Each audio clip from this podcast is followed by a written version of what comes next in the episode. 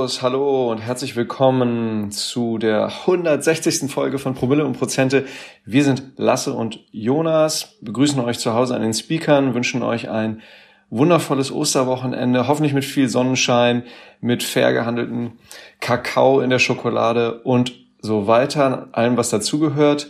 Wir haben heute einiges vor.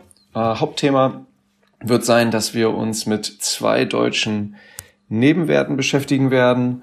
Ähm, natürlich ist wieder die Rubrik Zock der Woche dabei. Und Lasse, du hast in eigener Sache noch ganz wichtige Infos. Moin erstmal. Ja, moin moin. Ähm, wir nehmen auf am Karfreitag, den 7.4. morgens um neun. Die Börse hat geschlossen. Auch mal ganz angenehm, dass man nicht immer parallel noch so ein bisschen den Blick auf die Märkte haben muss, sondern wir können hier ganz entspannt aufnehmen. Wenn im Hintergrund ein paar Kinder schreien, dann sind das wahrscheinlich meine. Ähm, und dann liegt es daran, dass die, die Ostereier weggenommen wurden, beziehungsweise der, der Schokoladenkollaps schon kurz bevorsteht.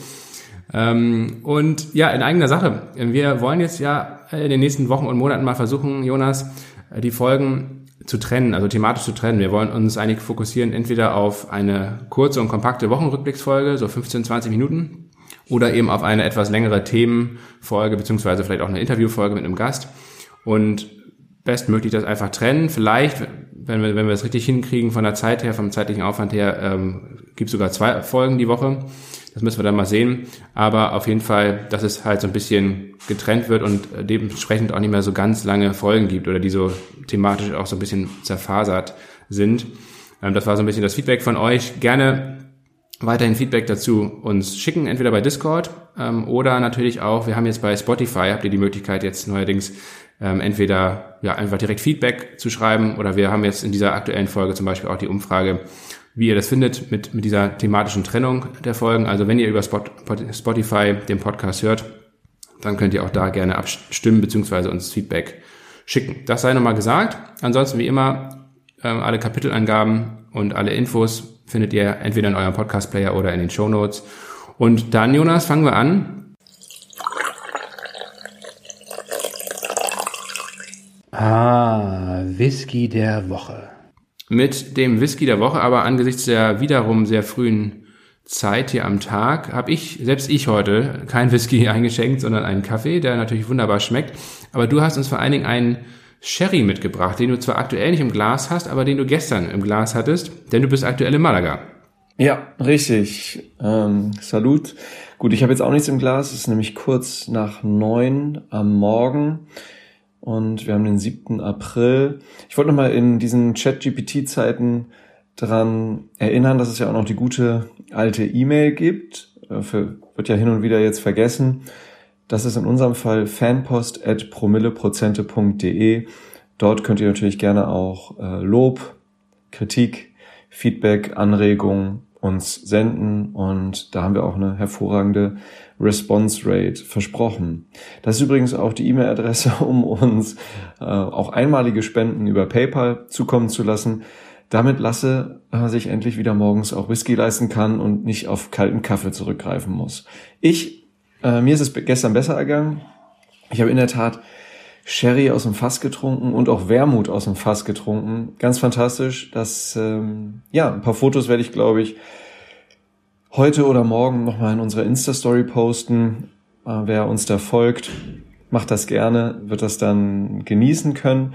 Ich war mit äh, einem sehr guten Freund, den, den du auch kennst, Lasse, mit Juan, Juanito, Juanan. Mhm. Ähm, ich erinnere mich mit Freude an, unser, an unseren oh Wroclaw-Besuch zurück, ja. 2010, als du ein Auslandssemester in Polen gemacht hast, im äh, ehemaligen Breslau, ja. heute Wroclaw und ich mit Juan und auch mit ein paar anderen Kandidaten ähm, dich besucht haben. Ja, das, das war eine heiße Nummer auf jeden Fall. Ja, das war heiß, das war teilweise eiskalt und das ja, war. gut, es war Winter. Ja, ja, das stimmt. Es war sehr kalt, aber äh, drumherum auch dann sehr heiß. Auf dem Weihnachtsmarkt, in den Clubs der Stadt, in den Bars, Jet Moyana, ach herrlich. Wir müssen mal wieder nach Breslau. Insomnia, ja, also das war in Sachen Schlaflosigkeit und Alkoholismus ähm, grenzüberschreitend. Würde ich, glaube ich, heute nicht mehr überleben, den Trip. Aber damals ging das noch. Mit Anfang 20. Damals ging das noch. Ja, was hatte ich im Glas? Wie gesagt, äh, wirklich Sherry, PX Sherry. PX steht für Pedro Jiménez. Ähm, Sherry kommt ja aus Spanien. Wer hier mal ist, äh, in Andalusien, ab nach Jerez, ähm, gerne auch wirtschaftliche Seite vielleicht auch nochmal äh, angucken oder logistisch wirtschaftliche Seite angucken in Porto Sherry, Porto Sherry, wo die Sachen verschifft werden. Und wir erinnern uns ähm, an die Promille Seite dieses Podcasts. Ähm, es werden ja gerne auch schottische äh, Single Malt Whiskys getrunken, die zuvor entweder ausschließlich in ehemaligen Sherryfässern, ehemaligen spanischen Sherryfässern gelagert sind, gelagert hatten, äh, oder eben zumindest ein Finish ähm, in einem ehemaligen Sherryfass erfahren haben, ne, damit eben der, äh, der, der New Make Spirit des, äh, des Whiskys äh, eben auch ja, Sherry-Noten mit aufnimmt über, über das Fass eben. Muss sich halt vorstellen, ne? Holzfässer, Holz, lebendes, ähm, lebendes Material, tolles Material, Holz feiern lassen und ich hier ja auch immer wieder ab, unter anderem ja auch über unsere Liebe zur Steiko-Aktie.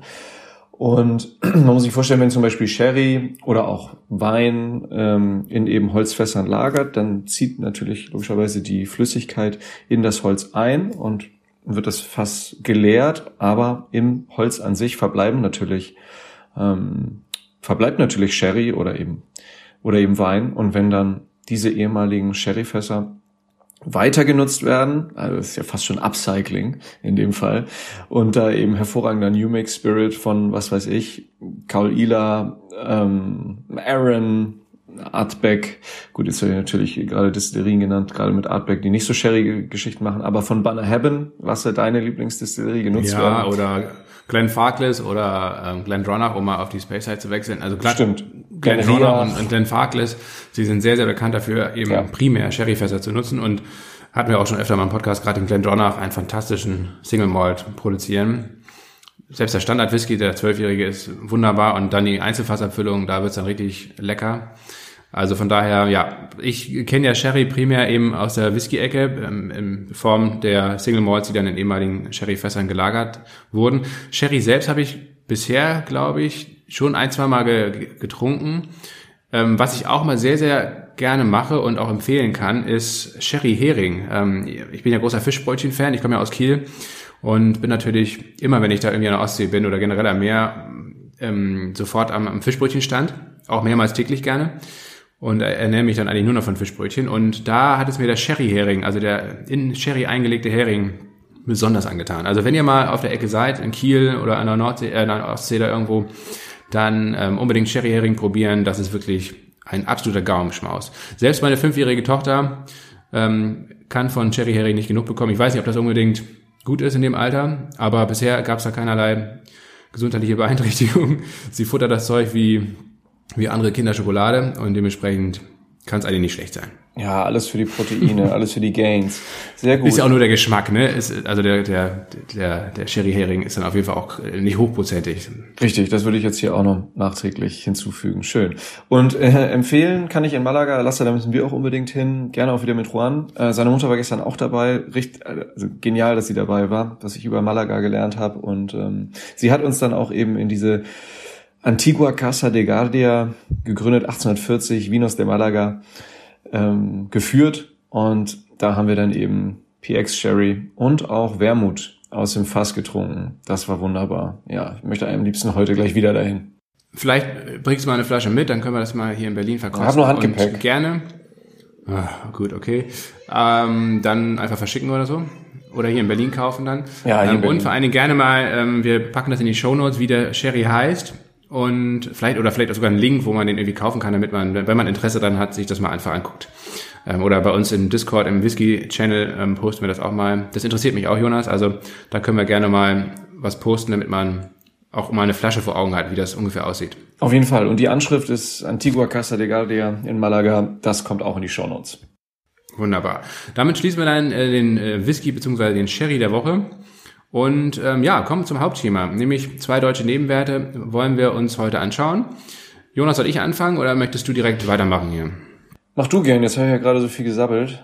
Ja, genau, dann machen wir das so, damit hier ein bisschen Abwechslung reinkommt. Ähm, meine Aktie, mein Unternehmen der Woche, mein deutscher Nebenwert, ist ja ein Traditionsunternehmen auf jeden Fall. gar nicht so klein und trotzdem glaube ich irgendwie für viele Leute einigermaßen unterm Radar. Ich habe es schon länger mal auf dem Zettel, aber ja, so richtig präsent habe ich es eigentlich auch immer nicht gehabt und jetzt bin ich im Zuge der Recherche und Vorbereitung dann mal wieder drauf gestoßen, weil ähm, die Aktie schon lange, lange auf meiner Watchlist steht und es meines Erachtens auch gerade so ein recht interessantes Einstiegsszenario vielleicht dort gibt. Es geht um BayWa. BayWa ist ein Handels- und Logistiksunternehmen, ähm, hat eine Marktkapitalisierung aktuell von 1,47 Milliarden Euro. Und ähm, wie ihr alle wisst, die hier schon länger zuhören, ich bin ja großer Genossenschaftsfan und Freund. Ähm, BayWa war eine ehemalige oder ist eine ehemalige Genossenschaft. Ähm, hat aktuell weltweit rund 25.000 Mitarbeitende, also schon eine ganze Ecke, recht großes Unternehmen und teilt sich in drei Segmente auf, nämlich in Agrar, in Energie und in Baustoffe. Das größte Segment Agrar, das ist auch das umsatzstärkste und auch von den Mitarbeitenden äh, her das, das größte. Dort werden Getreide, Ölsaaten, Futtermittel und Traktoren gehandelt. Hier liegt auch tatsächlich der Ursprung von BayWa, denn BayWa war eine Einkaufsgenossenschaft für Landwirte, ähm, die dann sich zusammengeschlossen haben, um zum Beispiel günstigere Konditionen auszuhandeln für Saatgut, für Landmaschinen und für viele andere Dinge, für Düngermittel zum Beispiel. Und aus dieser Einkaufsgenossenschaft ist dann mehr oder weniger später eine, eine AG geworden, die an die, an die Börse gekommen ist und letztendlich hat sich auch das Geschäftsfeld erweitert, nämlich dann auf die anderen beiden Segmente. Einerseits das Segment Energie. Dort wird mit Heizstoffen gehandelt, mit anderen Brennstoffen, auch mit Schmierstoffen, ähm, zum Beispiel für Maschinen. Ähm, aber es geht auch um die Entwicklung äh, von Projekten für erneuerbare Energien und auch den Energiehandel. Ähm, laut eigenen Angaben ist das Unternehmen zum Beispiel Marktführer im Handel mit Solarmodulen in Europa. Das ist äh, mittlerweile sehr, sehr groß. Das ist auch ähm, ganz ein wesentlicher Teil des Wachstums eigentlich der letzten ein, zwei, drei Jahre gewesen. Ähm, da kam eigentlich aus dieser Energiesparte die Solarmodul-Handelssparte soll allerdings jetzt für zwei Milliarden Euro verkauft werden. Warum? Das macht ja erstmal auf den ersten Blick nicht so viel Sinn, wenn das eigentlich ein sehr stark wachsendes Segment ist. Aber man will den Verkaufserlös, wie gesagt, man peilt da zwei Milliarden Euro an, eigentlich dafür aus, ähm, dafür benutzen, den Aufbau eigener Solar- und Windparks ähm, zu fördern. Also zurzeit projektiert man tatsächlich schon solche Solar- und Windparks, aber gibt sie dann schlüsselfertig an die Betreiber ab ähm, jetzt will man eben die Parks nicht nur planen und bauen, sondern eben auch selbst betreiben, also einen eigenen Kraftwerksbetrieb bei erneuerbaren Energien aufbauen. Ähm, und damit man sich da nicht verzettelt und damit man letztendlich auch das dafür nötige Kapital hat, soll diese Solarmodul-Handelssparte verkauft werden. Also das mal so zur Info, das ist gerade jetzt Ende März bei der aktuellen äh, Präsentation der Geschäftszahlen für 2022 vom Management, vom Vorstand kommuniziert worden. Äh, und das dritte Segment ist äh, das Segment Baustoffe. Ähm, da geht es um Bau, Logistik, Landschaftsbau, Innenausbau, Gebäudedienstleistungen. Auch das ein wachsendes Segment, ein sehr dynamisches Segment in den letzten Jahren. Und ja, das wird auch weiterhin sicherlich eine große Relevanz haben. Vor allen Dingen, wenn man sich anguckt, dass in Bezug auf energetische Gebäudesanierung zum Beispiel ähm, da in den nächsten Jahren höchstwahrscheinlich auch sehr viel ansteht und sehr viel Wachstum auch im Gesamtmarkt ähm, vorhanden ist. Ich meine, da sollte sich bei war dann wahrscheinlich ein gutes Stück vom Kuchen abschneiden. Ähm, die Produkte und Dienstleistungen werden nicht nur in Europa und Deutschland, hier natürlich schwerpunktmäßig verkauft, aber ähm, es gibt auch ein Geschäft in Asien und in den USA, was eben auch stark expandiert. Also gerade in den USA ist natürlich sehr lukrativ, weil es natürlich auch dort viel viel Landwirtschaft gibt, große Landwirtschaftsplayer. Da gibt es natürlich auch große Unternehmen, die da schon in dem Segment, ähm, das heißt Handel mit landwirtschaftlichen Produkten und Dienstleistungen, äh, zum Beispiel Tractor Supplies, fällt mir da gerade ein, auch ein sehr gutes Unternehmen übrigens, könnte man ja auch mal beleuchten. Ähm, also da gibt es natürlich sicherlich Wettbewerb, aber BayWa ist auch in den Märkten aktiv. Was ich, um das abzuschließen, bei diesen Fundamentaldaten wirklich sehr spannend finde, diese breite Diversifizierung, ähm, also dass man eben nicht nur von einem Segment abhängig ist, sondern von, ähm, dass man das auf drei verschiedene große Segmente aufgeteilt hatte, die eigentlich alle für sich genommen sehr solide sind, auch wachstumsstark sind und sich aber wie ich finde, sehr gut ergänzen. Und wenn in einem Segment eben mal eine Schwächephase kommt, wird das von anderen Segmenten dann eben aufgefangen. Kommen wir zur Bewertung. Die ist in, meines Erachtens aktuell moderat. Sie ist nicht günstig, aber sie ist auch eben nicht teuer. Sie ist eigentlich in einem vernünftigen Verhältnis. Ähm, es gibt unterschiedliche KGVs, ähm, wie so oft. Ähm, bei Stock 3 ist das KGV für 2023 mit 9 angegeben, bei OnVista mit 18, also fast doppelt so hoch. Ich könnte mir aber vorstellen, jetzt, wie gesagt, Ende März bei der jüngsten, bei den jüngsten Zahlen wurde die Prognose auch für das laufende Geschäftsjahr erhöht.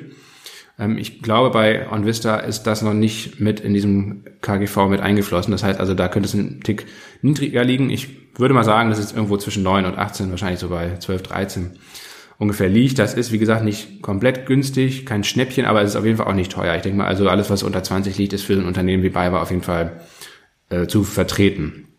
Ähm, das letzte Jahr, also das letzte Geschäftsjahr 2022 war ein absolutes Rekordjahr. Muss man sich jetzt nicht wundern. Ähm, letztendlich gab es eine Sonderkonjunktur in eigentlich allen drei Konzernsegmenten, ne? also natürlich den Solarhandel, aber auch die Baustoff äh, Branche hat geboomt. Ähm, es ist bei war gelungen, da eben die höheren Einkaufspreise eben auch an die Kunden weiterzugeben. Das heißt, das hat natürlich den Umsatz erhöht und auch den Gewinn erhöht, weil man eben es erreicht hat, dass die, ja, dass die gestiegenen Kosten nicht nur weitergegeben werden konnten, sondern letztendlich sogar überkompensiert ähm, wurden.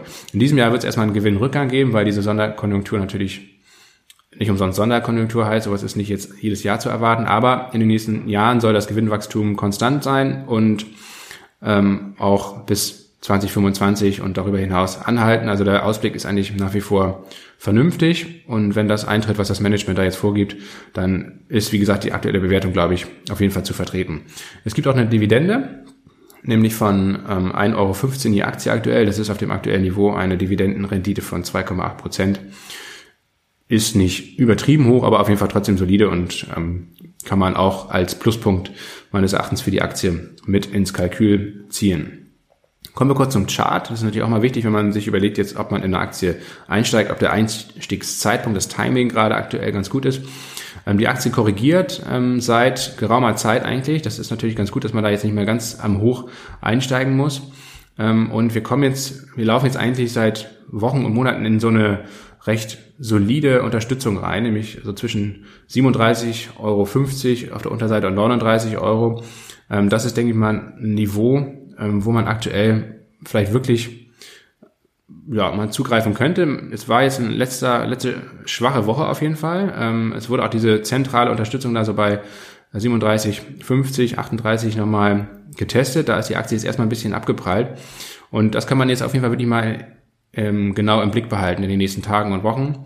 Wenn das da hält, könnte man sicherlich auf dem Niveau eine gute Position, glaube ich, mal aufbauen. Ähm, auch darunter letztendlich gibt es viel Volumen. Das heißt, in der Vergangenheit wurde die Aktie auch im Bereich so 36 bis, bis 34 Euro runter ähm, sehr stark gehandelt.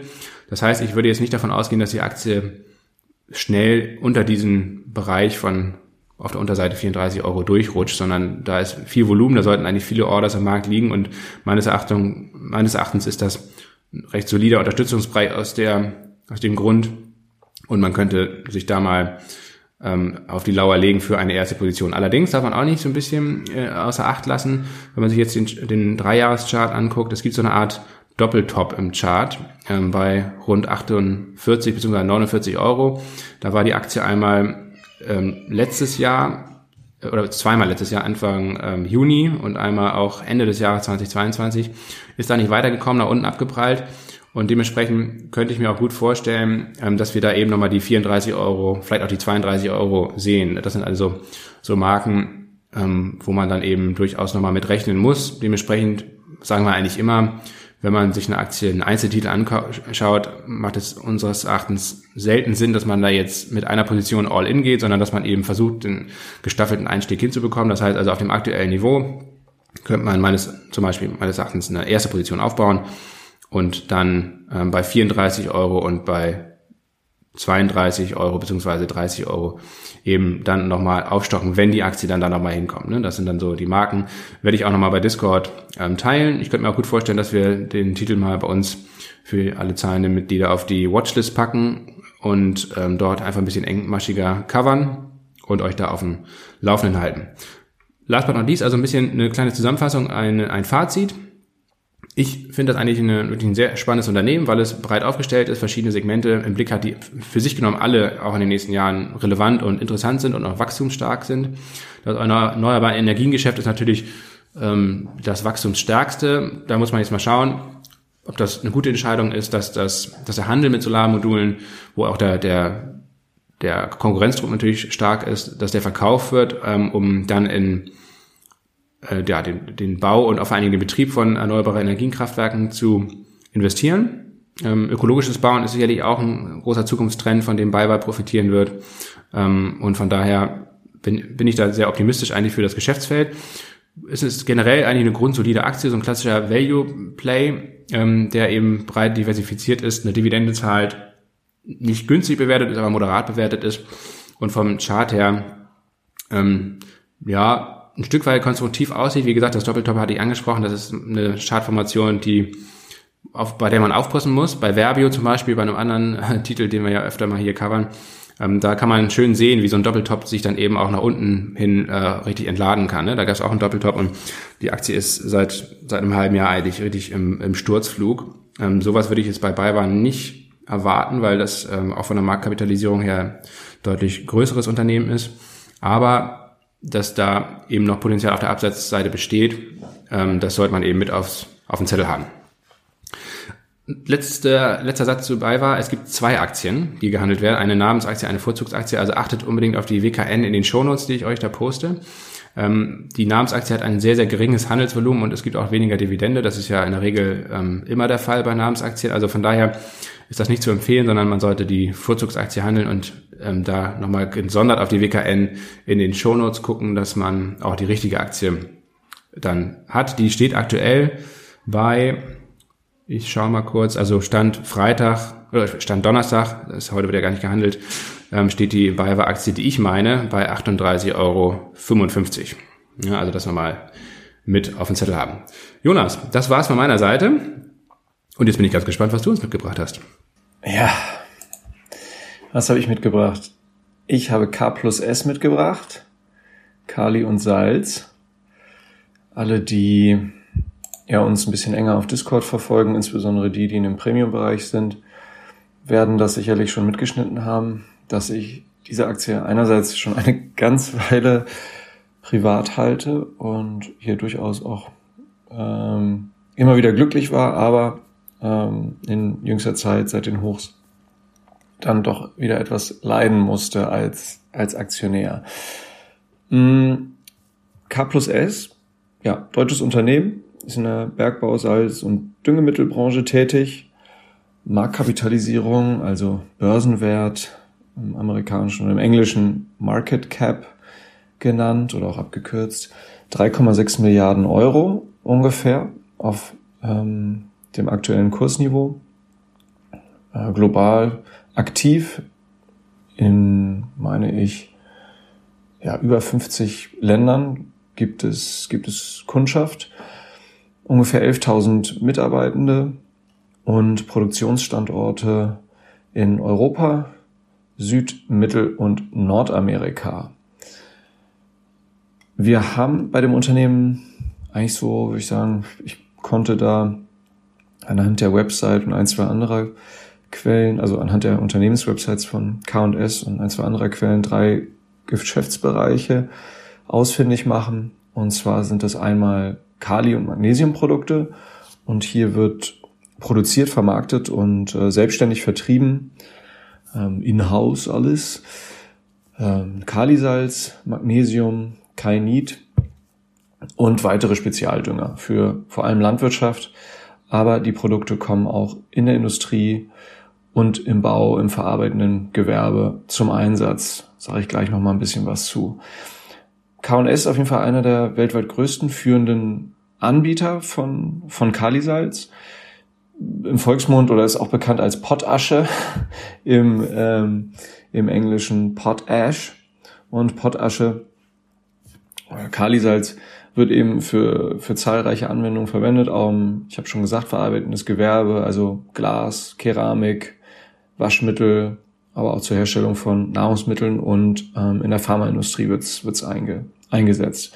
Ganz großer Bereich von, von Potasche oder Kalium-Magnesium-Produkten ist, ähm, ist ganz klar die Landwirtschaft, wo es eben als Düngemittel verwendet wird, um den Kaliumgehalt im Boden, in dem eben die Nutzpflanzen äh, wachsen, wachsen sollen, äh, eingesetzt wird.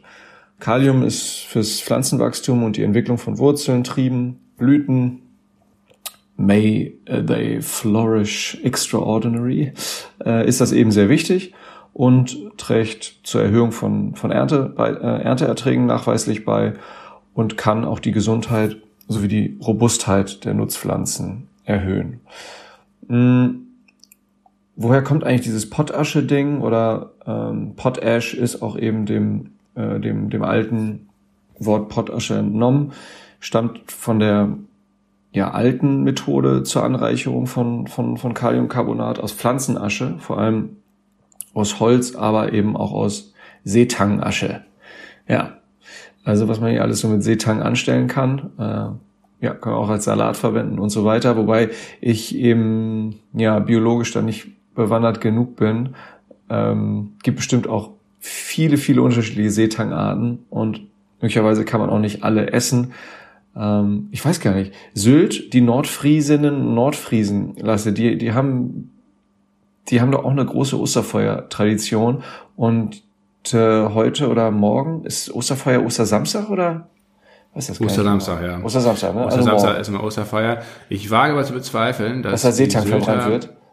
Nee, ich wage auch zu bezweifeln, dass das bei der Dichte an Reddachhäusern auf Sylt überhaupt erlaubt ist. Doch, ist erlaubt. Ein Strand. einziges. Na logisch, na logisch, Oase. Ja, ja sowas von. Ja, Kannst du Olaf fragen? Okay. Der ist. Ja gut, okay, also dann, dann wird das wohl stimmen. Und Olafs Eltern haben ja sogar ein, ein Reddachhaus, ein altes Friesenhaus. Ne? Also und Olaf zündelt da am Strand rum. Ja, am Strand schon, aber es empfiehlt sich ansonsten, glaube ich, nicht so sehr, nee. da mitten in der Siedlung oder ähm, am, auf dem Feld nee, das besser Osterfeuer zu veranstalten. Gerade bei dem Wind. Ähm, da ist der Funkenflug dann ja besonders stark und dann fackelt da das halb Westerland ab. Ne? Nee, aber, aber Westerland, aber, da gibt's ja mittlerweile keine Reddachhäuser mehr richtig, aber Kaitum zum Beispiel oder Rantum. Wo sind die, wo sind die ganzen äh, Rantum. schönen und reichen? Ja, ja, das. Nee. Ach so, nee, ja, die, die, die vermeintlich schönen und äh, vermeintlich oder auch tatsächlich reichen, die sind noch in, wie heißt das da? Äh, jetzt hätte ich fast schon Kappeln gesagt. Ja, ich weiß, Kampen. Kampen, Kampen ja, da wo die hier ja. die Sturmhaube ist und so weiter. Und ich glaube, da hat auch die, ich glaube, da hat auch die Klatten eine Hütte. Ah ja, auch der Vater von Olaf ähm, tatsächlich architektisiert, also ähm, gestaltet. Genial. Ja, wie auch immer. Genial. Gut, wir schweifen mal wieder ab, aber dafür ist der Podcast ja auch bekannt und beliebt. Beliebt, ja, vor allem beliebt, hoffentlich beliebt. Reichweite könnte immer mehr sein. Also genau, also ja, ich gehe jetzt nicht weiter darauf ein, auf die alte Methode. Also wird auf, aus Holz oder, oder auch, auch Seetangasche oder wurde daraus gewonnen und dann eben ähm, damit eben der Boden angereichert. Wie, ja. Ach so, was vielleicht noch interessant ist, dass, ähm, dass neben ähm, der landwirtschaftlichen ähm, oder Lebensmittelindustrie das auch bei der Öl- und Gasförderung eingesetzt wird. Das, ähm, ja, das wusste ich vorher nicht. Und, und zwar insofern, als dass, ähm, als dass die Produkte von Kali und Salz auch zur Herstellung von Salzlösungen, Sohle genutzt werden und die ähm, kommen in Bohrlöchern zum Einsatz in der Öl- und, und Gasförderung ähm, als Fühl- und äh, als Füll- und, und, und Spülmittel oder, oder Medien, vielleicht ist das das bessere Wort, Medium. Und das, das Kalisalz wird dazu ähm, zu einer gesättigten Sohle gelöst. Da fällt mir auch ein, Stichwort abschweifen, schweifen, gesättigte Salzlösungen sind ja auch für das Koch, unter anderem für das Kochen von Pasta. Hier sind ja Kochtipps beliebt. Gesättigte Salzlösungen sind ja auch für das Kochen von Pasta sehr wichtig. Florian wird sich jetzt ja. besonders freuen, ja. ja. Flo hätte auch gerne ab und zu nochmal ein paar Käseempfehlungen, Jonas übrigens. Ah, okay, ja. Ähm, ja gestern ja. habe ich einen sehr leckeren äh, Manchego gegessen. Ah, den Namen habe ich nicht erfragt, habe den einfach so genossen. Ah, richtig lecker. Wir sollten unbedingt eine, Käse, eine virtuelle Käsetheke bei uns bei Discord aufmachen. Noch. Ja, genau. Das wäre, glaube ich, auch ein großer Mehrwert für die Leute, die zuhören. Virtuelle Käsetheke. Ja, wer jetzt nicht weiß, was eine gesättigte Salzlösung ist, bitte das ähm, äh, auf Ecosia checken. Mhm. Frag das bei ChatGDP nach, genau. Oder so, meinetwegen auch das. Ja, müsst ihr, glaube ich, nur euren Klarnamen angeben und, und eine E-Mail-Adresse und ein Passwort, dann geht das ganz fix. Und diese Salzlösungen, ähm, auf die, die ich kurz erwähnt hatte, eben, werden unter anderem dazu verwendet, um ähm, ja, Durchmesser des Bohrlochs zu kontrollieren und oder den, den Druck im Bohrloch zu regulieren. Man kann sich vorstellen, dass das äh, ziemlich wichtig ist, um an das wertvolle Zeug im Boden zu kommen. Mhm. So, das war der erste Geschäftsbereich, also Riesending. Ähm, zweiter Geschäftsbereich, zu den, für den sich der Vorstand gerade auch nochmal ähm, ja aktiv und positiv ausgesprochen hat.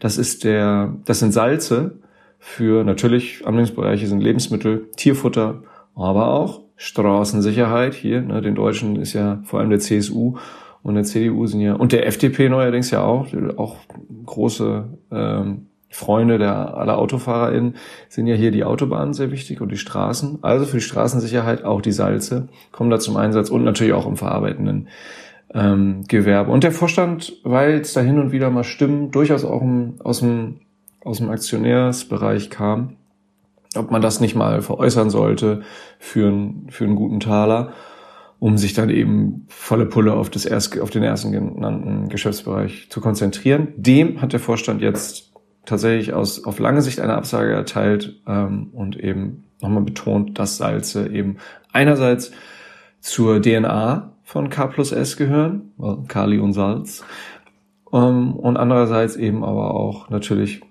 diversifizierende Wirkung haben und äh, man, ja, das habe ich jetzt gesagt, doch jetzt auch mal die Fresse halten soll, wenn man keine Ahnung hat. Und Aber äh, ja, ich meine, ja genau, Peter Schalatur, kleines grüßen. Kleines Shoutout. Sonst müsste man das Unternehmen ja auch benennen, ne? Einfach Kali, das wäre ein bisschen langweilig. Ja, das, ja. Die K-Aktien. K-Aktie. Ja, wer das finden will, übrigens die Website K, also der Buchstabe, dann plus ausgeschrieben und dann das S. Ja, also K plus, plus in dem Fall dann mit Doppel S. Ähm, ja, aber werdet ihr schon finden. Findet man bei Ecosia auch mit K plus S. Äh, dritter Geschäftsbereich, Entsorgung und Recycling. Ja, jetzt wird's nachhaltig. Ähm, dieses wunderbare Unternehmen ist auch äh, im, äh, im Recycling unterwegs. Abfälle, Nebenprodukte von anderen Industrien, insbesondere logischerweise aus der eigenen Salz- und, und Minengeschichte, aber auch von anderen, werden hier entsorgt äh, und verwertet, verarbeitet. Ja. Das, was zu den Geschäftsbereichen, was ähm, man jetzt positiv sagen kann, mh, ist, dass es ein äh, von konventionellen aktuellen Geschichten ähm, ein Aktienrückkaufprogramm wurde bereits angekündigt für bis zu 200 Millionen Euro. Hauptversammlung wird sein ähm, am 10. Mai in diesem Jahr und danach wird der Aktienrückkauf gestartet. Man drückt jetzt natürlich nicht gleich am 11. Mai ähm, sozusagen äh, auf eine Bestensorder oder gibt dann nicht eine Bestensorder ein und dann werden 200 Millionen Euro rasiert. Das ähm, das würde wahrscheinlich auch das durchschnittliche Tagesvolumen ähm, an seine Grenzen bringen. Mm, ja, aber man wird dann eben Stück für Stück ab dem 10. Mai, ab der Hauptversammlung für insgesamt 200 Millionen Euro eigene Aktien zurückkaufen. Wenn wir auf die, auf das vergangene Geschäftsjahr zurückblicken, war das Umsatz- und gewinnseitig ganz klar ein Rekordjahr. Ähm, das Betriebsergebnis ähm, vor Zinsen und Steuern lag bei 2,4 Milliarden Euro. Also ganz fantastisch. Mm, das wird aus verschiedensten Gründen, auf die ich gleich ganz kurz eingehen möchte, in 2023 nicht wiederholt werden können. Der Markt hat eigentlich für 2023, Markt und Analysten hatten eigentlich bis zuletzt erwartet, dass man so 1,66, 1,7 Milliarden Euro EBITDA schaffen wird in diesem Jahr. Der Vorstand hat dem kürzlich eine Absage erteilt, das hat der, dem Aktienkurs logischerweise auch nicht gut getan und eben eine, eine EBITDA-Range für 2023 genannt von 1,3 bis 1,5 Milliarden Euro. Also auch hier kann gegebenenfalls ähm, ja der Rückgang des Aktienkurses rückblickend teilweise damit erklärt werden. Was hat denn in 2022 hier zu diesem Rekordjahr geführt? Unter anderem ja trauriger geopolitischer Rückenwind, ähm, Ukraine-Krieg ähm, durch Russland ähm, angezettelt und geführt, hat dazu beigetragen oder hat dazu geführt, dass in der Folge ja massive westliche Sanktionen unter anderem ähm, gegen russische Düngemittelproduzenten die wirklich ähm, gigantischen Output haben und die auch in ihren Volumina, natürlich nicht in der Qualität, aber in ihren Volumina ähm, deutlich mh, mm, größer sind als, als K&S. Aber äh, in der Folge wurden wirklich auch tonnenweise, also die russische Seite spricht von mittlerweile fast einer halben Million Tonnen ähm, russischer Düngemittel, die da in den Häfen der, der NATO-Allianz und befreundeten Nationen eben festgesetzt wurden und blockiert werden, weiterhin auch, also seit vielen Monaten. Das ist natürlich ganz hervorragend für das Geschäft von K&S, kann man sich vorstellen. Düngemittelpreise sind ja zum Leidwesen der Kundinnen und Kunden, auch der Endprodukte, insbesondere ärmere Länder, waren und sind davon ja betroffen. Ähm, ja, gut fürs Geschäft von K&S, aber es hat auch viele negative Folgen, muss man ganz klar sagen. Ähm, wie geht das jetzt weiter? Also das war ein eben wichtiger Grund, weshalb es eben Rekordjahr gab bei K&S in 2022. Ähm, es hängen jetzt so ein paar Sachen noch mit dran für dieses Jahr und für die Zukunft, auf die ich nicht alle eingehen kann. Aber ähm, einerseits sind es die blockierten russischen Düngemittel, andererseits ähm, geht es hier aber auch um eine, eine mögliche Blockade des Getreideexports ähm, der, der Ukraine. Russland hat das ja in den, in den Anfängen des Krieges komplett blockiert. Mittlerweile gibt es einen Korridor, äh, den ja letztlich auch Russland gewährt. Die Türkei hat da kommt ja auch oft nicht so gut weg in, in, in der von uns gelesenen Presse, aber hier hat die Türkei durchaus auch mit dazu beigetragen, ähm, meine ich, dass, dass dieser Korridor aufrechterhalten wird. Was aber auch dazu beiträgt, dass Russland ähm, das durchaus zulässt, in gewissen Maßen, dass die Ukraine Getreide exportieren kann, ist, dass Russland ähm, wohlgesinnte Staaten, ähm, aber auch ähm, zumindest ähm, neutral eingestellte Staaten über Russland, die weiterhin ähm, vermeintlich neutral, ist ja dann nicht neutral, ist ja wirklich Quatsch, aber die wirtschaftliche Beziehung zu Russland weiterhin unterhalten, zum Beispiel namentlich Brasilien, ein, eine riesige äh, Abnehmerin äh, von, von russischen Düngemitteln, ähm, aber auch eben ähm, direkt vom Getreideexport abhängig. Ganz viele Länder Nordafrikas, äh, zum Beispiel Ägypten, aber auch ähm, Sub-Saharan ähm, African Countries, die eben abhängig sind von relativ günstigen ukrainischen Getreide und die eben teilweise nicht äh, gegen Russland Resolutionen in den Vereinten Nationen gestimmt haben. Und sollte Russland jetzt knallhart ähm, diese, diesen Korridor für den Export ukrainischen Getreides blockieren, würden die sich ganz klar den Zorn dieser noch Russland wohlgesinnten Staaten zu fügen. Deswegen halten es nicht wenige ExpertInnen für wahrscheinlich, dass Russland trotz der weiter aufrechterhaltenen Sanktionen, unter anderem gegen russische Düngemittelproduzenten, Russland diesen Korridor für ukrainisches Getreide aufrechterhält. So, war jetzt äh, vielleicht nicht ganz einfach zu verstehen, aber im Zweifelsfall. Und man muss, glaube ich, auch dazu hinzufügen, dass die russische Marine, die russische Schwarzmeerflotte mittlerweile eigentlich so geschwächt und eingeschränkt ist, dass sie wahrscheinlich auch gar nicht mehr so die Möglichkeiten hat, eine Seeblockade wie zu Beginn des Krieges aufrechtzuerhalten. Beziehungsweise vor allen Dingen, ähm, es war ja einerseits eine Seeblockade, andererseits war es aber vor allen Dingen auch ähm, die Ukraine selbst, die halt natürlich die eigenen Häfen und die eigene Küstenlinie vermint hat, um eine russische Landungsoperation zum Beispiel im Raum Odessa zu verhindern.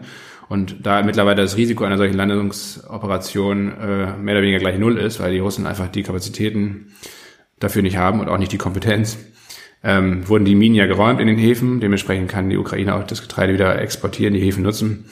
Und auch das führt sicherlich dazu, dass dieses Getreideabkommen, da teile ich deine Meinung und deine Einschätzung, Jonas, ähm, Bestand haben wird, ja. Ja, und wenn wir dann uns das, uns geografisch das Nadelöhr ähm, zum, zum Mittelmeer anschauen, da ähm, macht ja Erdogan den Pförtner und der hat auch ein Interesse daran, dass, ähm, dass da auch ukrainisches Getreide weiterhin durchschiffen kann. Hm, schauen wir uns äh, das KGV an. Das ist für 2023 auch unterschiedlich angegeben. Auf Stock 3 und auf börse.de habe ich es mit 2,4 gefunden, bei Onvista mit 5,4. Ähm, Trade Republic hat anscheinend, weiß ich nicht, auf Stock 3 oder so zurückgegriffen, ist auf jeden Fall auch irgendwie da aktuell sogar mit 2,33 angegeben. Ähm, ja, beides ja sehr günstig.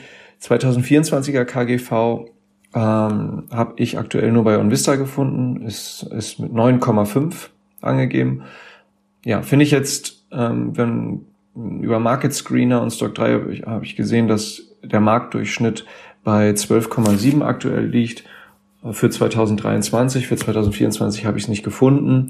Ja, in dem Fall kann man sagen, dass auch ähm, ja, trotz des stark gesenkten Gewinnausblicks durch den Vorstand für 2023 ein KGV auch von 5,4 oder meinetwegen 6 immer noch ähm, ja weniger als 50 Prozent wären zu, zu dem Marktdurchschnitt, Marktumfeld, in dem sich K&S bewegt.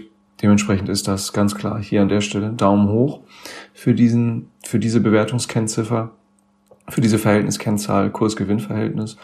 Und es gab einen Dividendenvorschlag, der hat auch sich kursmin hatte sich auch kursmindernd ausgewirkt, weil eigentlich ein vom Markt ein Dividendenvorschlag von 1,30 Euro bis 1,50 Euro je Aktie erwartet wurde. Es kam nun vom Vorstand ein Vorschlag von 1 Euro je Aktie. Das sind ähm, ja knapp 200 Millionen Euro, die ähm, dann vermutlich ausgeschüttet werden um den 10. Mai herum. Dies entspricht einer Dividendenrendite beim aktuellen Kursniveau von, ja, wo sind wir? 18,70 Euro, 18,75 Euro im, im Ask sind wir aus dem, aus dem Handel gegangen gestern. Das entspricht äh, dann einer Dividendenrendite von gut 5,3 Prozent, liegt definitiv auch über dem Branchendurchschnitt und lesen sich ja auch ganz gut. 5,3 Prozent ist meine Meinung. Der Chart, das kann ich ja sagen, sieht gar nicht gut aus. Sieht sogar massiv angeschlagen aus. Hm, wir sind per Wochenschlusskurs unter der Unterstützungszone von 20 Euro aus dem Handel gegangen. Habe ja gerade gesagt, dass wir bei knapp 19 Euro gerade stehen. Und ja, das ist nicht gut, das ist schlecht. Gibt's nicht viel zu sagen. Ich weiß nicht, ob du, Lasse, den Chart gerade noch ähm, mal geöffnet hast und dazu noch noch was fach, fachsimpeln kannst oder möchtest. Ich würde ansonsten äh, charttechnisch ja. nichts mehr sagen.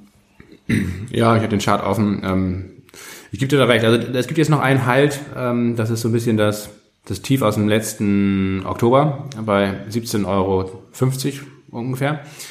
Da könnte die Aktie jetzt nochmal eine Kehrtwende einschlagen. Wenn das durchgeht, dann, dann wird die Aktie auch schnell Richtung 15 oder 14 Euro laufen, denke ich mal. Und da wäre dann wieder auf jeden Fall die Möglichkeit, ähm, dass es dass eine Erholung einsetzt.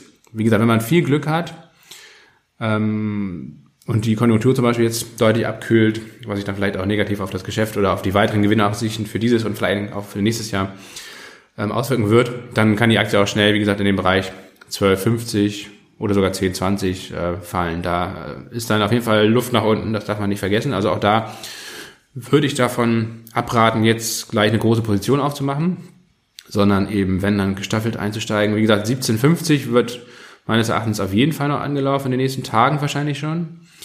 Und da kann man mal überlegen oder gucken, wie sich die Aktie dann da so verhält. Vielleicht auch da dann eine erste kleine Position aufmachen. Ich persönlich habe mir allerdings erst bei 15 Euro Preisalarm gelegt. Also vor 15 Euro würde ich persönlich, meine persönliche Meinung, nicht einsteigen. Ich bin da ziemlich optimistisch, dass wir das in den nächsten Monaten noch sehen werden. Und ähm, Abstauberlimits, wie gesagt, sind dann bei 12,50 Euro oder 10,20 Euro äh, zu nennen. Ähm, das ist dann aber eher aus Sicht, auf Sicht der nächsten zwölf Monate oder so realistisch, wenn überhaupt. Also es kann natürlich auch sein, dass die Aktie vorher nach oben dreht. Wie gesagt, die fundamentale Bewertung, gebe ich dir recht, ist aktuell günstig, aber man sieht ja auch, ne, mit Blick auf das KGV für 2024 bei OnVista 9,5, deutlich höher als das KGV 2023. Das heißt also, es wird auch mit einem weiteren Gewinnrückgang in den nächsten Jahren gerechnet und ähm, das letzte Jahr, 2020, das Rekordjahr, ist eben vielleicht nicht unbedingt ähm, eine gute Referenz ähm, für das Gesamtgeschäft. Also, dass das sich so wiederholt oder dauerhaft so bleibt, ist eben wahrscheinlich auch recht unwahrscheinlich. Dementsprechend darf man oder muss man aufpassen, dass das KGV dann eben auch ein Stück weit vielleicht verzerrt ist oder dass das sehr günstig anmutende KGV aktuell eben auch ein Stück weit nicht der künftigen Realität entspricht. Und KG, K&S ist natürlich, und das letzter Satz dazu ist natürlich so ein ganz, ganz klassischer zyklischer Wert. Ne? Also ähm, wenn man sich den langfristigen Chart mal anguckt, zehn Jahre zum Beispiel, werdet ihr sehen, dass es immer wieder Phasen gibt, wo es sehr starke Anstiege gibt, gefolgt dann in der Regel aber auch von Phasen, wo es dann einen sehr starken Abfall der Aktie gibt, ähm, was eben auf ein sehr zyklisches Geschäft ähm, schließen lässt. Das muss man einfach ein bisschen so im Kalkül haben. Genau. Ähm, ich habe ein paar Sachen dazu. Erstmal vielleicht ähm, put your money where your mouth is. Ich habe die Aktie, ich hatte die ganz früher mal und zuletzt habe ich die aktuelle Position, die ich auch immer mal wieder verändert habe, war ich aber ähm, Anfang 2021 eingegangen und hatte dann immer mal wieder auch was ähm, verkauft. Dann fantastisch. 2022. Absolut genau. fantastisch natürlich. Ja, nicht alles verkauft, bin jetzt auch mit einem Teil der Position wieder wieder so runtergelaufen. Ich habe äh, ich habe tatsächlich gestern äh, aufgestockt. Ich werde bei 17 Euro 65 habe ich eine Limit-Kauforder drin ähm, und ich würde bei 15 Euro, die nehme ich, die muss ich noch reinsetzen, die Order auch noch weiter aufstocken und darunter sowieso. Warum?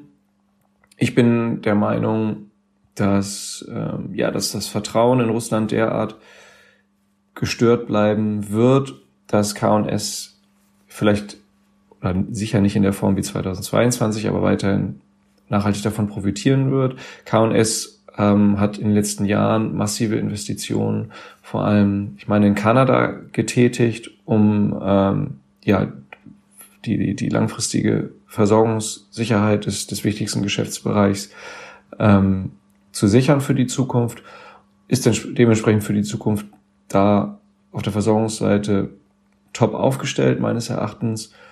Und deswegen ist es für mich, bleibt es für mich fundamental ein Kauf. Ähm, Weltbevölkerung wächst auch weiter, das heißt Nahrungsmittelbedarf ähm, und eben dadurch die Bodenanreicherung ähm, die Erhöhung der Fruchtbarkeit des Bodens ähm, ist, ist weiterhin nötig. Also ich glaube, dass K&S da eben definitiv ein Kauf ist, auch auf diesem Niveau. Deswegen habe ich ja gestern auch, auch zugeschlagen. Ich finde die Dividendenrendite attraktiv. Ich finde, es ist ein sehr gutes Zeichen, dass man nicht so viel ausgeschüttet hat, wie jetzt vielleicht der Markt erwartet hat. Ne? Ich hatte die in der Spitze 1,50 Euro Aktie erwartet und Sachen gesagt. Warum? Weil das durchaus dazu führt in den kommenden Jahren, dass der Vorstand wahrscheinlich dann eine Dividendenkürzung zum Vorjahr auch nicht kommunizieren muss. Also, deswegen mal ein paar Jahre in die Zukunft gedacht, finde ich diese Variante auch deutlich besser, auch wenn das sicherlich kurzfristig zu Abverkäufen geführt hat. Also es ist für mich tatsächlich eine tolle Aktie, ein tolles Unternehmen und ähm, deswegen bleibe ich hier auch am Ball und werde, so wie es aussieht, ähm, auch weiter nachkaufen. Vielleicht bald schon zu 17,65 Euro. Ähm, schauen wir mal. Keine Anlageberatung, bitte. Wunderbar. Jonas, wir kommen zum Zock der Woche. Liebe Spekulanten und Spekulantinnen, es ist wieder soweit. Hier kommt der Promille und Prozente Zock der Woche. Und ähm, ich kann ja mal starten. Ja. Ähm, ich habe äh, in dieser Woche keine Verkäufe getätigt. Meine bestehenden Positionen sind nach wie vor im Musterdepot. Allerdings ähm, würde ich den Kauf oder den Call auf Alibaba. Herzlichen Glückwunsch dazu. Ganz starkes Timing. Ja, ähm, das, ja, das Timing war jetzt gar nicht so perfekt. Ich war, das, das Ding war ja schon erstmal zwei, drei Wochen am Rumdümpeln und auch ganz gut im Minus. Aber dann, klar, dann, dann ging die Zündung los und die Rakete ist abgehoben und jetzt ähm, meines Erachtens bleibe ich da am Ball. Ich lasse da die Gewinne laufen. Mein Ziel ist nach wie vor 120 Dollar. Das ist erstmal so ein zwischengeschaltetes Ziel. Da sollte die Aktie wahrscheinlich auch erstmal wieder so ein bisschen konsolidieren, ähm, um dann aber eigentlich im Verlauf des Jahres gehe ich auch schon von höheren Kursen, also über 120 Dollar aus. Also von daher aber, wie gesagt, mein Trade, mein Zock läuft bis 120 Dollar, das ist das Ziel und da würde ich den Call dann auch schließen. Ähm, das ist also die Position, die ich wahrscheinlich am realistischen zeitnah schließen werde. Alle anderen ähm, laufen nach wie vor und ja, da hat sich nicht viel getan. Ähm, in dieser Woche zocke ich auf den VIX, also auf den CBOE äh, Volatility Index. Ähm, den hatten wir ja in einer Folge im Februar schon beleuchtet, was das überhaupt ist, wie sich der errechnet, berechnet und was da auch für eine Signalwirkung für den Gesamtmarkt hat, vor allen Dingen den S&P, ähm, der ja als Basiswert äh, dem zugrunde liegt. Und da geht es also um, die Volatilität am Markt. Der, der WIX ist ähm, gerade jetzt gestern Schlusskurs ähm, am 6.4. Äh, unter 19 gefallen, ähm, auf 1860 glaube ich. Ähm, und das ist eigentlich in einem Bärenmarkt, und ich bin nach wie vor der Meinung, dass wir in einem Bärenmarkt sind, ähm, immer ein Verkaufssignal für die Märkte gewesen und gleichzeitig umgekehrt ähm, invers dann dazu ein Kaufsignal bei VIX. Ähm, mal schauen. Wir haben jetzt ja heute im Laufe des Tages, obwohl alle Börsen geschlossen haben, die sehr wichtigen NFPs, die Non-Farm Payrolls, also die Arbeitsmarktdaten aus den USA. Und nächste Woche Dienstag, glaube ich, meines Wissens am 12. dann die CPIs, also die Verbraucherpreise in den USA. Das sind beides, glaube ich, Events, die zu viel Volatilität führen werden. Ich könnte mir auch gut vorstellen, dass wir sogar kurzfristig nochmal ähm, wenn die Zahlen schwach ausfallen, also wenn die Arbeitslosigkeit steigt und die Inflation auch zurückläuft, dass der Markt sogar nochmal einen Spike nach oben sieht, ähm, ähnlich wie im Februar, dass es da nochmal wirklich nochmal eine kleine Übertreibung nach oben gibt und dass dann der der Abverkauf und die nächste Abwärtswelle, die vielleicht auch größeren Ausmaßes ist, dann beginnt. Darauf zocke ich also. Ich Dafür sprechen also auch die Saisonalitäten auf das, was du gesagt hast. Ne? Der ähm, April ist ähm, nach dem September, glaube ich, wenn wir zwei Jahrzehnte in die Vergangenheit gucken, ist der April hinter dem September, glaube ich, der erfolgreichste Börsenmonat und insbesondere in, ähm, in Vorwahljahren ähm, in den USA. Und wir sind ja im dritten, aktuell im dritten Jahr der, der Präsidentschaft von Joe Biden. Äh, nächstes Jahr wird, wird gewählt. Und ja, da sprechen die Saisonalitäten sowohl aprilseitig als auch beim sogenannten Präsidentschafts US-Präsidentschaftszyklus ähm, für steigende Aktienmärkte, insbesondere im April. Und dann haben wir ja noch dieses Sell in May and Go Away Thema, das halt bis dahin auch befeuert durch die Berichtssaison und äh, die Kurse steigen und dann ja vor den Sommerlöchern ähm, dann im Mai massiv abverkauft wird. Lasse. Das lese ich hier zwischen den Zeilen, dass du da den Rückenwind gegebenenfalls auch mitnehmen wirst. Auf der Abwärtsseite, genau, ja. Also das ist dann nicht kein, kein Rückenwind, sondern ähm, Gegenwind für den Aktienmarkt. Aber klar, Rückenwind vielleicht für den WIX im Sinne von... Rückenwind für die eigenen Positionen. Ja, ähm, ja, also der April ist generell eher stark, ähm, ist jetzt ja auch ganz gut losgegangen und wie gesagt, ich könnte mir vorstellen, dass es noch eine kurzfristige Übertreibung nach oben geht. Ich glaube ehrlich gesagt nicht so dran, dass wir positive Überraschungen in der Berichtssaison sehen werden. Ich glaube, mit Beginn der Berichtssaison, die dann Ende nächster Woche startet mit den Banken, wird es eigentlich nach unten gehen. Das ist meine Prognose oder zumindest meine Erwartung. Ob die dann stimmt, werden wir dann sehen. Ähm, aber ja, genau darauf setze ich. Ähm, und mein Ziel wäre, ähm, dass der WIX eben wieder über 30 steigt. Ähm, und ein Ausstiegsszenario wäre bei einem Tagesschluss unter 18, äh, wenn das also noch weiter runtergeht und auch vor allen Dingen auf Tagesschlusskursbasis unter 18 geht, dann äh, würde ich den Trade wieder schließen. Das hat einen Zweierhebel, ist ein äh, Knockout-Zertifikat, ähm, findet ihr dann bei Discord oder im, im Mitgliederbereich. Ähm, man muss dazu sagen, dass man da wirklich, also wenn man das überhaupt mitmacht, also generell ist das hier keine Anlageberatung und Zock der Woche ist ja bekanntlich, wie gesagt, ein, ja, wie der Name schon sagt, ein Zock, das heißt also hoch risikobehaftet. Äh, und in dem Fall trifft das besonders zu, denn die Produkte, die es auf den Wix gibt, ähm, die sind in der Regel sehr ungünstig gestaltet für die Käuferinnen und Käufer, ähm, weil das Heranrücken des K.O.-Levels, also des Knockout, ähm, der aktuell bei 12 ist, also sehr weit weg, aber der wird halt sukzessive dann äh, nach oben äh, gezogen und kann dann halt in ein paar Wochen irgendwann auch bei 15 oder 16 liegen, also immer näher an das aktuelle Kursniveau dann heranrücken. Dementsprechend sollte man da wirklich, wenn überhaupt, nur einen minimalen Einsatz haben. Ähm, dieses Format hier, Zock der Woche, dient ja äh, primär eure Unterhaltung und vor allen Dingen aber auch der Aufklärung, was man eigentlich alles für Basiswerte handeln kann, wie das ungefähr so ein bisschen funktioniert und welche Faktoren und Risiken es dabei auch zu beachten gilt. Also hier seid doch mal ganz explizit auf diese Risiken ähm, verwiesen und letztendlich auch darauf, dass es meines Erachtens keinen Sinn macht, den Wix eben im großen Stil und vor allen mit großen Positionen zu handeln, weil die Produkte, die es darauf zu, zu, ähm, zu kaufen gibt, nicht gut konzipiert sind. Ähm, das, da verdienen primär die Emittenten dran. Also wie gesagt, aber trotzdem finde ich es mal ganz interessant. Zurzeit ist es für dich ein sehr interessantes Szenario, weil der Wix eben ähm, auch von diesem Level jetzt in der Vergangenheit immer wieder massiv nach oben abgeprallt ist und ich eigentlich auch davon ausgehe, dass es diesmal genauso sein wird. Dementsprechend habe ich das jetzt mal hier mit reingenommen. Ein letzter Verweis übrigens, du hast ja eben gesagt, Jonas, ähm, der September ist äh, statistisch betrachtet auch ein guter Börsenmonat. Das würde ich jetzt gerne nochmal richtig stellen. Also das ist, glaube ich, statistisch betrachtet einer der schlechtesten Börsenmonate überhaupt. Oh, dann habe ich das ähm, komplett. Gut, dass du das sagst, dass du mich immer ein Korrektiv bist. Mhm, ähm, der ist ja bekanntlich immer für Abverkäufe gut. Und ich glaube auch, dieses, dieses alte Sprichwort Sell in May and go away, ähm, but remember, come back in September Das, das ist, glaube ich, in diesem Jahr ganz besonders gültig. Das werden wir dann ja sehen, ob das zutrifft. Aber ähm, ich glaube, das könnte in diesem Jahr ein sehr, sehr guter Rat sein, mal im Anfang Mai, Ende April Gewinne mitzunehmen und sich dann an die Seitenlinie zu stellen. Und im September, wenn da die Kurse richtig schön runterkommen, dann Mitte September, Ende September wieder einzusteigen und dann auf Shoppingtour zu gehen. Ähm, mal gucken, ob das äh, klappt. Letztes Jahr hat es ja sehr, sehr gut geklappt auf jeden Fall. Das muss man auch an der Stelle sagen.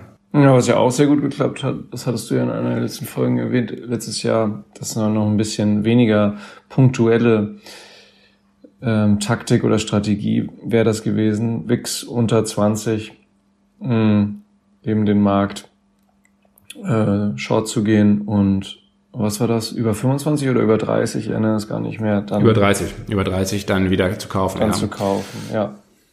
Man muss ja noch nicht mal short gehen, ne? Also man, man kann ja letztendlich auch, wie gesagt, mal unter 20, wenn der WIX unter 20 ist, dabei ging es eigentlich, oder darum ging es eigentlich im, im, im Kern, ähm, wenn der WIX unter 20 ist, dann eben Gewinne mitzunehmen, also auch mal ähm, Cash aufzubauen und äh, Position abzubauen. Und dann, wenn der WIX wieder über 30 ist, also sprich die Kurse im S&P gefallen sind, dann wieder aufzustocken und zu kaufen. Ja, ja jetzt sind wir bei 18,5 aus der Woche gegangen. Bisher das heißt, man eine fantastische Strategie gewesen im bisherigen Bärenmarkt. Also ich habe ja das in der Folge, ich weiß jetzt nicht welche Folge, das war an, äh, im Februar irgendwann WIX und Financial Conditions Index haben wir da glaube ich mal auseinandergenommen und beleuchtet und erklärt. Ja. Ähm, da habe ich das auch ausführlich erklärt, diese Strategie. Ähm, da hat man den S&P massiv outperformt mit, mit dieser Strategie, ja. Auch im letzten Jahr hätte man da deutlich zweistellige Rendite erwirtschaftet, wenn man das so gemacht hätte, ja. Also von daher, wie gesagt, das könnte auch diesmal sehr sinnvoll und sehr interessant sein. Aber das werden wir in Zukunft sehen, Jonas. Und jetzt kommen wir schnell zu deinem Zock der Woche, denn wir haben es mal wieder, wie auch immer, geschafft, dass die Stunde voll ist. Ich, ich weiß nicht, was wir noch machen sollen, aber ich glaube, die kurzen Folgen, die wird es einfach nicht geben. mein Zock der Woche äh, Depot ist aktuell ist mit äh, insgesamt mit plus 6,8 Prozent liegt das gerade. Ähm, ja, angesichts des äh, massiven Spekulationsrisikos, was ich hier äh, auch wie Lasse fahre, ist das ist das nicht zufriedenstellend aktuell. Ähm, in der gestern abgelaufenen Handelswoche gab es keine Verkäufe, genau wie bei Lasse. Was habe ich an, ähm, an, an Haltepositionen in diesem Depot? Einen Put-Optionsschein auf DR Horton, einen Short Noki auf DR Horton, einen Short Noki auf den S&P 500 und ein Short Noki auf Deutsche Bank. Also schier volle Pulle äh, äh, Short eingestellt. Ähm, endlich ist der WIX unter 19 sogar. Ähm, schauen wir mal, vielleicht wird das meinem Zuck der Woche Depot nächste Woche gut tun. Ähm, Deutsche Bank wird ähm, Zahlen für Q1 am 27. April veröffentlichen. Ähm, und die Hauptversammlung wird sein am 17. Mai. Das vielleicht zu dieser Position nochmal kurz gesagt.